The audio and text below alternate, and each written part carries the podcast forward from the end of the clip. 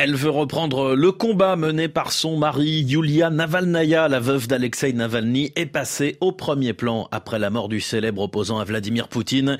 Elle est notre européenne de la semaine sur RFI. Bonjour Julien Chavannes. Bonjour Julien, bonjour à tous. Yulia Navalnaya est longtemps restée discrète derrière son époux. Elle a repris le flambeau sans hésiter. Oui, deux jours à peine après euh, l'annonce de la mort d'Alexei Navalny, elle apparaît dans une vidéo sur YouTube. Ses traits sont tirés, mais la voix est ferme. Le message est clair, la volonté aussi. En tuant Alexei, Poutine a tué la moitié de moi-même, la moitié de mon cœur et la moitié de mon âme. Mais il me reste l'autre moitié, et elle me dit que je n'ai pas le droit d'abandonner. Une déclaration forte. Jusqu'à présent, elle refusait de s'engager politiquement dans les pas de son mari, mais son envie de reprendre le combat n'a pas étonné Andrei Kosovoy.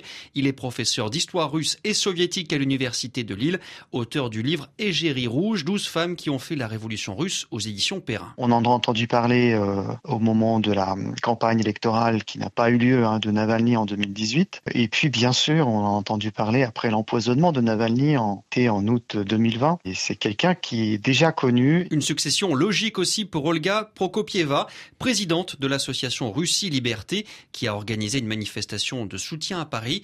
Elle est admirative de la détermination de la veuve d'Alexei Navalny. Ce qui est assez surprenant, c'est qu'elle le fasse aussi rapidement, parce qu'elle doit être complètement euh, bouleversée par la mort de son mari, par la perte d'un être cher.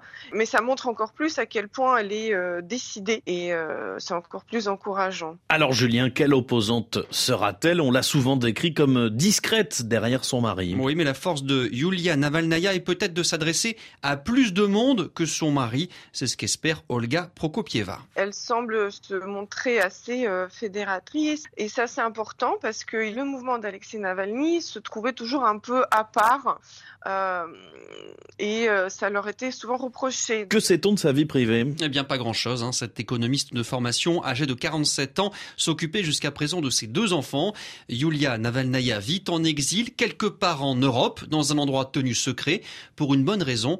L'ennemi public numéro un du Kremlin désormais, c'est elle, comme le confirme le professeur Andrei Kosovoy. Elle inquiète évidemment parce qu'elle a cette aura, ce pouvoir peut-être de effectivement rassembler, fédérer les différents courants qui, on le sait en Russie, ce sont des unis. C'est au cours des semaines qui vont venir qu'on va voir si effectivement l'effet de l'annonce de la mort de Navalny, l'émotion suscitée en Russie à l'étranger, va permettre de donner de vrais résultats sur le long terme. Et Julien, il reste une question. Sera-t-elle entendue en Russie alors qu'elle vit en exil? Les vidéos publiées par l'équipe Navalny sont suivies dans le pays et ça devrait continuer.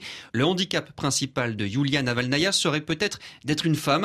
C'est en tout cas ce qui préoccupe l'opposante Olga Prokopieva. Pour conquérir de nouveaux publics, ça peut être un peu euh, compliqué pour une femme, euh, mais en effet, sa position de martyr lui donne déjà une empathie, une sympathie dès le début. Yulia Navalnaya a en tout cas reçu le soutien immédiat des Occidentaux, particulièrement des Européens. La nouvelle figure de l'opposition russe en exil s'exprimera d'ailleurs mercredi prochain devant le Parlement européen de Strasbourg. Julien Chavannes, merci beaucoup.